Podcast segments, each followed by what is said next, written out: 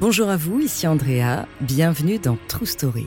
Alors aujourd'hui, je vais vous parler d'un navire maudit. Après avoir paisiblement navigué pendant une dizaine d'années, il a été retrouvé abandonné au milieu de l'océan Atlantique. Sa coque était en bon état, sa cargaison intacte, les cabines en ordre. Mais à bord, aucun signe de l'équipage. Et pourtant, rien ne pouvait expliquer sa disparition. Aujourd'hui encore, on se demande ce qui est arrivé à ce bateau fantôme, son nom, la Marie Céleste. À travers les mers, découvrez sa true story.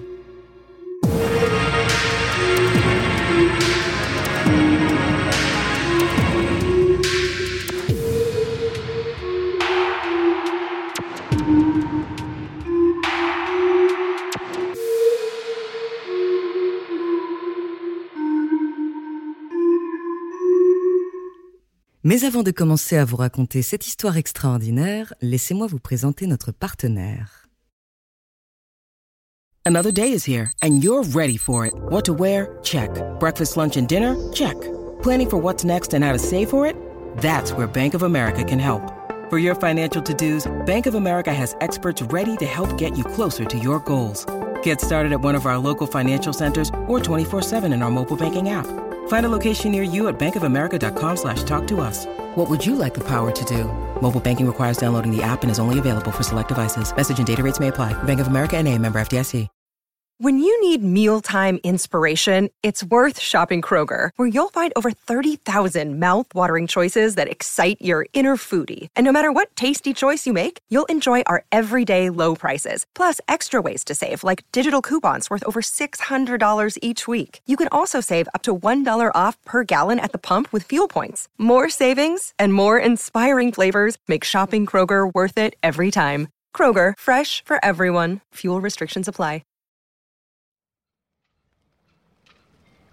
Chantier naval de Spencer Island, en Nouvelle-Écosse, à la pointe du sud-est du Canada. Les grues font valser les poutres de bois. Les ouvriers scient, poncent, collent et rabotent pour construire les navires qui traverseront bientôt les océans. Parmi eux, un modeste voilier est sur le point de prendre la mer. C'est un brick goélette, un bateau à deux mâts avec des voiles carrées et quadrangulaires, rapide et très maniable. Le 18 mai 1861, le voilier sort du chantier.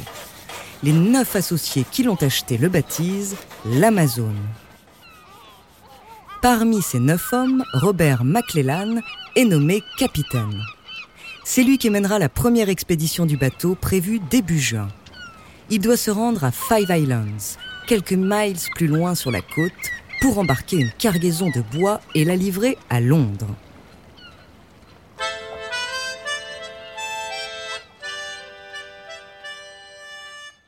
Tout se déroule sans accroc lors du chargement, mais juste après le départ vers l'Angleterre, McClellan tombe malade et son état ne va pas en s'améliorant.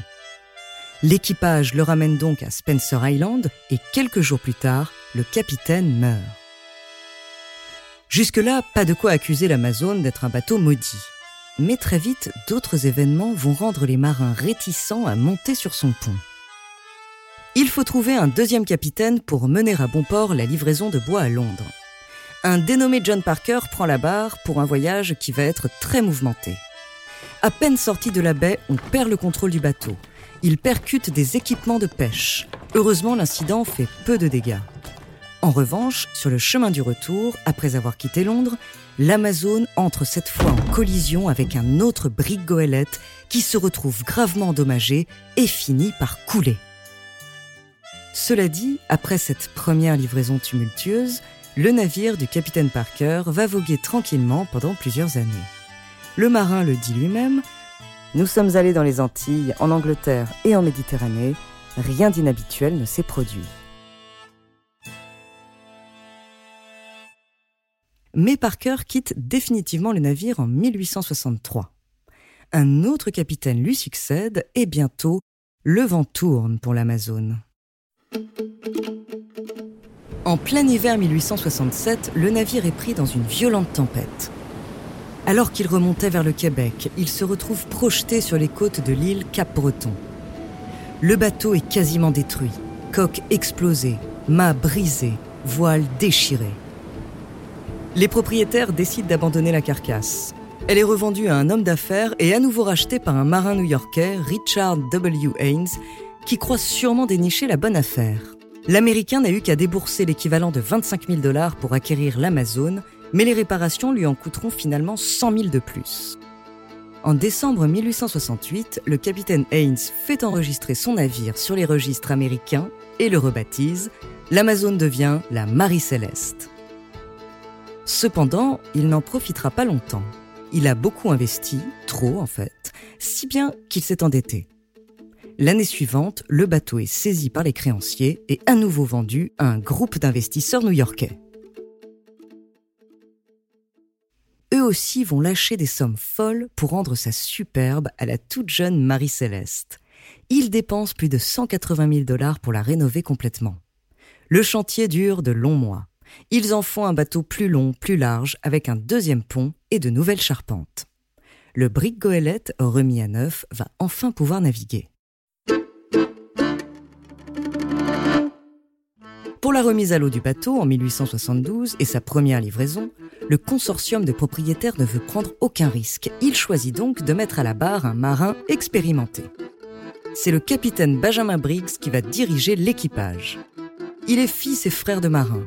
Alors qu'il avait décidé de prendre sa retraite de la navigation pour se lancer dans les affaires, l'opportunité de commander la Marie Céleste et de prendre des parts dans le bateau lui a semblé trop belle pour passer à côté. Pour le premier voyage de la Marie Céleste, Briggs partira avec sa femme et sa fille de deux ans. Dans le souci d'arriver à bon port le plus vite possible et sans embûche, le capitaine choisit avec le plus grand soin les membres de son équipage. Le second capitaine n'est autre que son neveu par alliance avec qui il a déjà navigué. Le garçon de service se présente avec une lettre de recommandation d'un ancien capitaine de l'Amazone et les autres marins embauchés bénéficient d'une solide réputation en mer. Une fois l'équipage constitué, le navire va pouvoir lever l'ancre. Destination Gênes, en Italie, pour livrer quelques 1700 tonneaux d'alcool dénaturé, une sorte d'éthanol. Le départ depuis le port de New York est prévu pour le mardi 5 novembre 1872. Mais la météo est incertaine et le capitaine Briggs préfère être prudent. Il retarde momentanément le départ, mais dès le jeudi, la mer se calme. Et le 7 novembre, l'équipage peut s'élancer.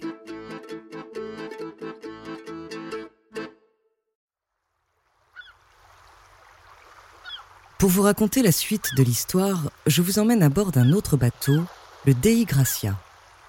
Il est lui aussi parti de la côte américaine pour rejoindre l'Europe, mais se dirige vers Gibraltar.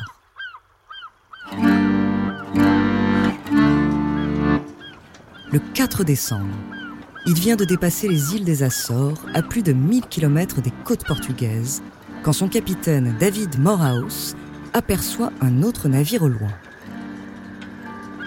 Une dizaine de kilomètres les séparent, mais l'autre se rapproche du Dei Gracia d'une manière bizarre, en zigzagant, dirait-on. Moraus envoie des signaux. Pas de réponse. Chose encore plus étrange, il ne voit personne sur le pont. Le capitaine décide alors d'envoyer son second et son adjoint voir ce qui se passe. Ils rejoignent le mystérieux bateau qui n'est autre que la Marie Céleste, comme on peut le lire sur la poupe. Ils montent à bord, parcourent le pont et les cabines. C'est sûr, il n'y a plus personne. Le bateau ne semble pas avoir eu de grave accident. La cale est un peu inondée, mais rien de préoccupant. Les voiles et gréements sont un peu abîmés, mais ces dégâts ont sûrement été causés par la dérive du bateau pendant plusieurs jours. C'est ce que déduisent les deux marins, puisque la dernière entrée du livre de bord date du 25 novembre, neuf jours plus tôt. Le bateau se trouvait alors 74 km plus loin. En continuant leur inventaire, les deux visiteurs remarquent que les autres documents du navire et les instruments de navigation sont manquants, tandis que la cuisine regorge de provisions et que les cabines sont en ordre. La chaloupe de sauvetage a disparu elle aussi, ce qui laisse à penser que l'équipage a dû quitter précipitamment la Marie Céleste.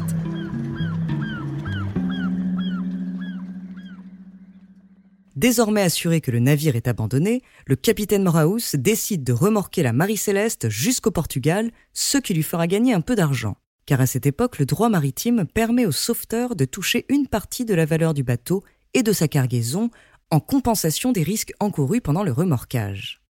Les deux marins les plus expérimentés du Dei Gracia prennent alors les commandes du navire abandonné et le ramènent tant bien que mal à la terre ferme, malgré le temps difficile et leur équipage réduit.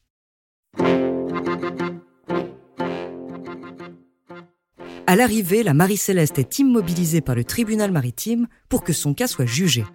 Le procureur chargé de l'affaire est malheureusement réputé pour son manque d'intelligence et d'esprit critique. Il missionne un plongeur pour examiner la coque, qui note la présence de deux entailles probablement causées par un objet tranchant, et des traces sur le sabre du capitaine qui ressemble à du sang. Il conclut que le navire n'a pas été victime d'une tempête.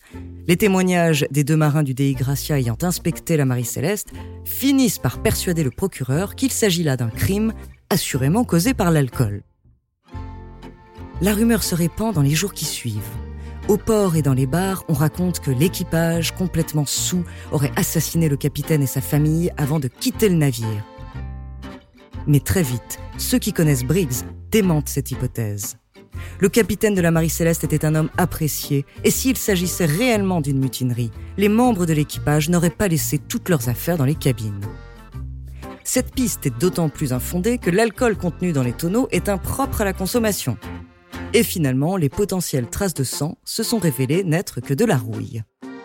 Face à l'absence de preuves appuyant la piste criminelle, le navire reprend finalement la mer trois mois après avoir été reconduit. Si la livraison de la cargaison d'alcool se fera sans incident majeur, la Marie Céleste restera à jamais un navire maudit.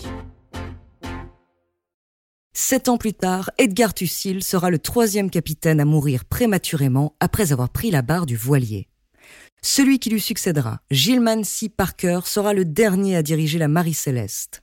Celui-ci a monté une escroquerie en chargeant le navire de biens sans valeur, et après avoir fait volontairement échouer le bateau, il se fait prendre et échappe de peu à la condamnation à mort. Il sombre dans la misère et disparaît quelques mois plus tard.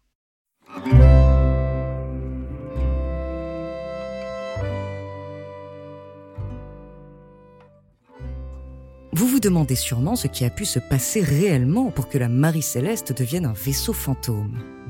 Certains marins ont pensé à une sorte d'arnaque à l'assurance, car les capitaines des deux bateaux se connaissaient soi-disant.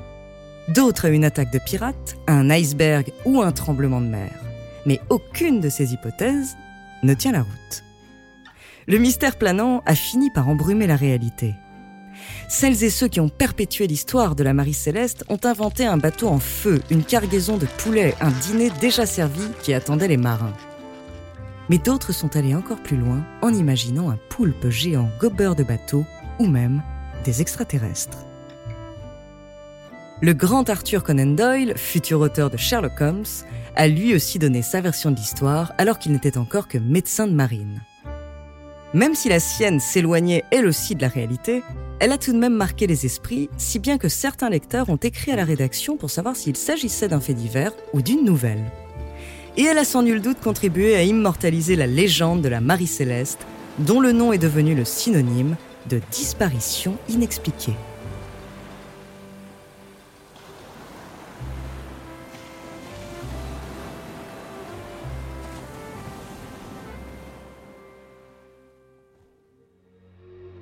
Merci d'avoir écouté cet épisode de True Story. La semaine prochaine, je vous parlerai d'un gentleman cambrioleur. En attendant, n'hésitez pas à nous faire part d'histoires que vous aimeriez entendre sur votre plateforme d'écoute préférée ou alors via la page Instagram ou Twitter de Bababam. Nous nous ferons un plaisir de les découvrir.